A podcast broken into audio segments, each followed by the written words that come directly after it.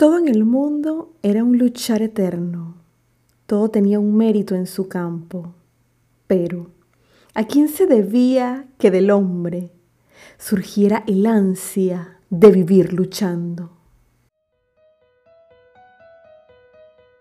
Bienvenidos una vez más a este su podcast entre poesías y poetas.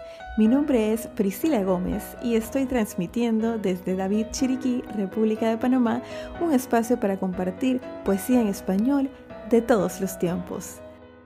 Recuerda seguirme en las redes sociales como arroba entre poesías y poetas y también visitar la página web www.entrepoesiasypoetas.com.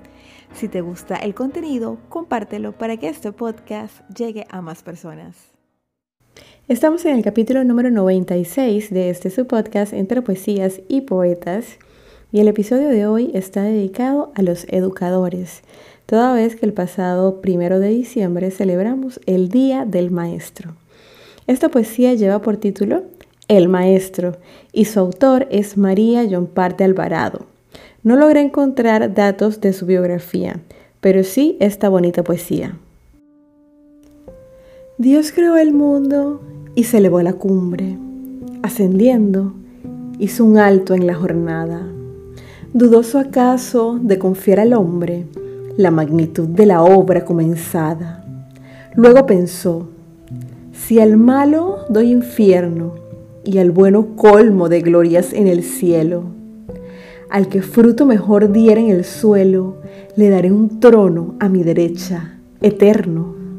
Y comenzó a estudiar pacientemente, desde la humilde choza al gran palacio, del pescador luchando en mares de topacio, pasó a observar al labrador fecundo, obra magnífica, la de labrar la tierra, entregarle sus fuerzas y sus sudores, cuidarla luego con afán y ardores, que solo un padre igual en sus desvelos.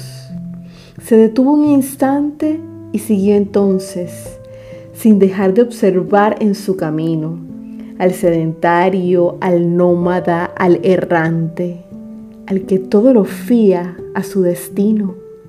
Nadie escapó a su examen rigoroso.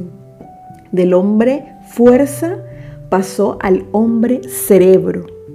Del minero hecho músculo de acero, volvió la vista al puente prodigioso en medio del silencio de una sala, al médico, observó y a la enfermera. Del saber y paciencia haciendo gala. Todo en el mundo era un luchar eterno. Todo tenía un mérito en su campo. Pero, ¿a quién se debía que del hombre surgiera el ansia de vivir luchando? ¿Quién transmitía el fuego de la idea? ¿Quién la chispa encendía de la hoguera?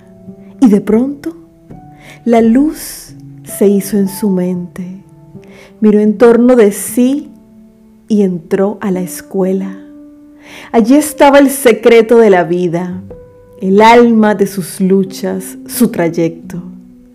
Encaminó sus pasos hacia el trono y a su derecha colocó al maestro. Felicidades a todos los que dedican su vida a educar a enseñar a las nuevas generaciones para crear una mejor sociedad. De esta manera llegamos al final del episodio número 96 de Entre Poesías y Poetas. Me despido recordándote que la poesía se vive mejor cuando se escucha. Hasta la próxima.